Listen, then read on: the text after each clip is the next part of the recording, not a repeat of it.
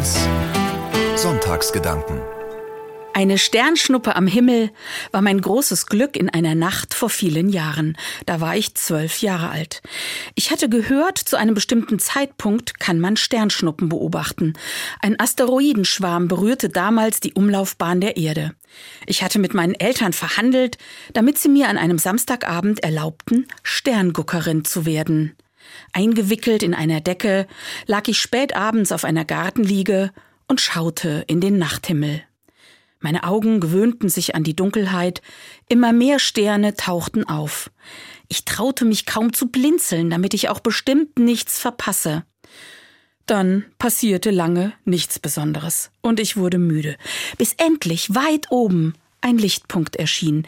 Immer heller wurde er, bewegte sich schnell in einem langen Bogen Richtung Erde und zog eine feine Lichtspur hinter sich her. Da war sie, meine erste Sternschnuppe. Es folgten noch vier weitere. Hochzufrieden ging ich zurück ins Haus. Fünf Sternschnuppen, das fand ich großartig. Später habe ich was Ähnliches mit meinen beiden Patenkindern in den Bergen erlebt. Da waren die Mädchen auch zwölf, so wie ich bei meinen ersten Sternschnuppen. Weil der Himmel klar war und kaum Lichtquellen in der Nähe, sahen wir sogar die Milchstraße und viele Sternschnuppen. Das war zauberhaft. Ein Stern hat Spuren hinterlassen, denn eins der Mädchen studiert jetzt Physik. Sie möchte Astrophysikerin werden. Sie erzählt mir begeistert von den Sternen, von der weiten Entfernung.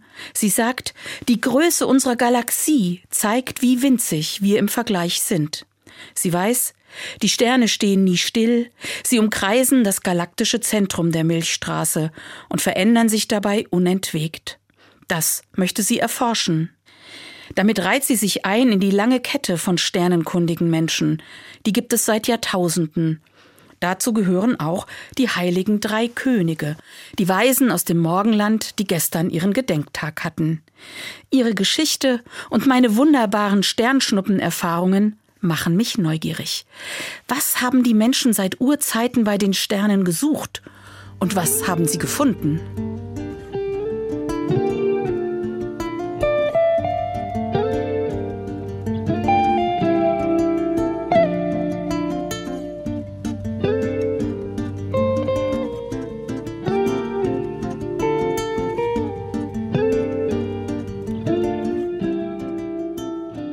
Schon seit alters her haben Menschen bei den Sternen Orientierung gesucht. Für ihr Leben mit der Natur und den Jahreszeiten, aber auch für den Sinn hinter allem, hinter dem Lauf der Welt. Unsere Vorfahren haben also schon vor Jahrtausenden die Himmelsphänomene erforscht. Sie waren Vorläufer heutiger Astronominnen und Astronomen. Sie haben erkannt, bestimmte Sternbilder zeigen sich zu unterschiedlichen Jahreszeiten. Damit konnten sie das Jahr einteilen. Bald wussten sie unabhängig vom Wetter, wann die dunkle Jahreszeit zu Ende geht und der Frühling kommt, also die Zeit für die Aussaat des Getreides gekommen war. Dafür gab es schon in der Steinzeit Bauten und Einrichtungen zum Sternegucken und Sonne beobachten. Stonehenge, der gigantische Steinkreis in England, ist ein Beispiel. Er und andere vorgeschichtliche Steinkreise waren wie ein Kalender, mit dem man die Zeit durch die Lücken in den Steinen ablesen konnte. Sonne, Mond und Sterne zeigt auch die berühmte Himmelsscheibe von Nebra, sogar in Gold. Als sie vor 25 Jahren in Sachsen-Anhalt gefunden wurde, war das eine Sensation. Sie ist 3600 Jahre alt. Die runde Metallplatte stellt weltweit zum ersten Mal astronomische Phänomene dar, Tag und Nachthimmel gleichzeitig. Und dann erzählt sie noch was über die Naturkunde hinaus, Geschichten, die wir nur zum Teil verstehen. Auf der Scheibe erscheinen Schiffe in nächtlicher Fahrt. Die Menschen sehen sich unterwegs zwischen Himmel und Erde. Solche Legenden und Geschichten muss es auch rund um riesige Steinkreise wie Stonehenge gegeben haben. Die Geschichten dazu kennen wir nicht, aber es sind auch Erfahrungen mit Göttern und mit Gott. Naturwissenschaft und religiöse Vorstellungen waren damals und noch lange vermischt. Die Menschen haben beides gemacht, die Natur exakt beobachtet und zugleich die Welt religiös gedeutet, über den Sinn des Lebens nachgedacht. Der Rat von Sterndeutern war früher auch gefragt, wenn es Ungewöhnliches am Himmel gab, wie eine Sonnenfinsternis oder einen Kometen. Man glaubte, diese Himmelsphänomene bedeuten etwas für das Leben der Menschen. Ich persönlich glaube ja nicht, dass das in den Sternen steht, aber ich habe Respekt vor diesen Geschichten rund um Himmel und Sterne, die ja tief zur Seele sprechen und einen bewegen, wenn man in den Sternenhimmel schaut.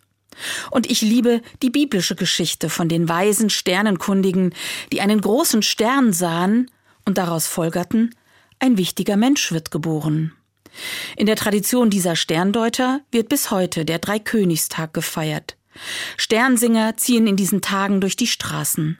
Ihnen geht es darum, das neue Jahr soll unter einem guten Stern stehen. Dafür vertrauen sie auf den Himmel, auf Gott und werden auch selbst tätig.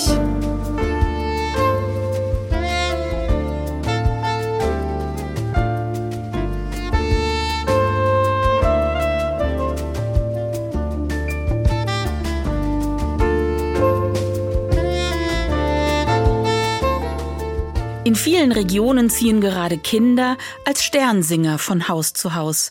Sie sind manchmal verkleidet als heilige drei Könige.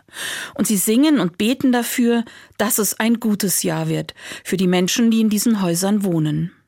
Und dann malen sie die Buchstaben C, M und B als Segenszeichen an die Haustüren, vor denen sie singen.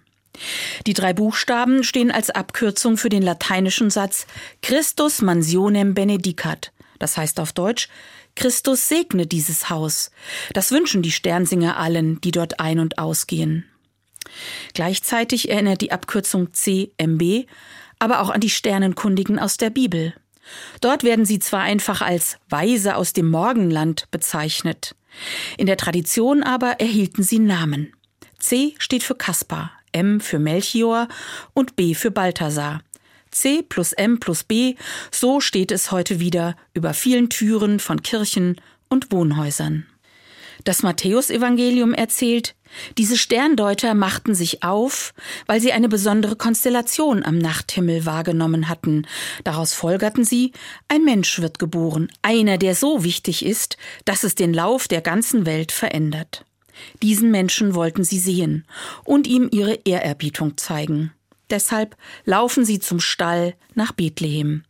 Sie bringen Geschenke mit Gold, Myrrhe, eine Heilpflanze, und Weihrauch, der in heiligen Zeremonien entzündet wird. Im Stall angekommen finden sie dann Jesus. Ein Kind, das tatsächlich das Leben der Menschen und die Welt verändert, so wie es die Weisen am Sternenhimmel erkannt haben. Wenn sich in diesen Tagen Sternsinger auf den Weg machen und Segen in die Häuser bringen, erinnern sie damit an Jesus, an seine Botschaft und an das Gute, das er für die Menschen getan hat. Und mehr noch. Sie nehmen sich Jesus zum Vorbild und setzen sich dafür ein, dass alle Menschen ein gutes Leben haben. Deshalb sammeln sie Spenden für Hilfsprojekte in Lateinamerika. Mit dem Geld kümmert man sich dann an vielen Orten um die Gesundheit von Kindern und dass sie etwas lernen können, in die Schule gehen können ohne Hunger. Meine Patentochter, die von den Sternen so fasziniert ist, war früher selbst Sternsingerin. Heute möchte sie Astrophysikerin werden. Und sie sagt, wenn man in den Himmel schaut und die Größenordnung dort sieht, dann fühlt man sich hier auf Erden klein und unbedeutend. Aber wenn im Weltraum aus winzigen einzelnen Teilchen so etwas Großes wie ein Stern entstehen kann, ich denke, dann können auch Menschen auf Erden durch viele kleine Taten Großes bewirken. Sternenkundige Menschen heute helfen mit ihrer Wissenschaft, die Welt besser zu verstehen. Und die Weisen aus der Bibel, die aufgebrochen sind, um Jesus zu finden, zeigen mir, Gott ist da, manchmal im ganz Kleinen. Wie gut, dass das die Sternsinger zeigen, mit ihren Segenswünschen und ihrem Einsatz für Kinder.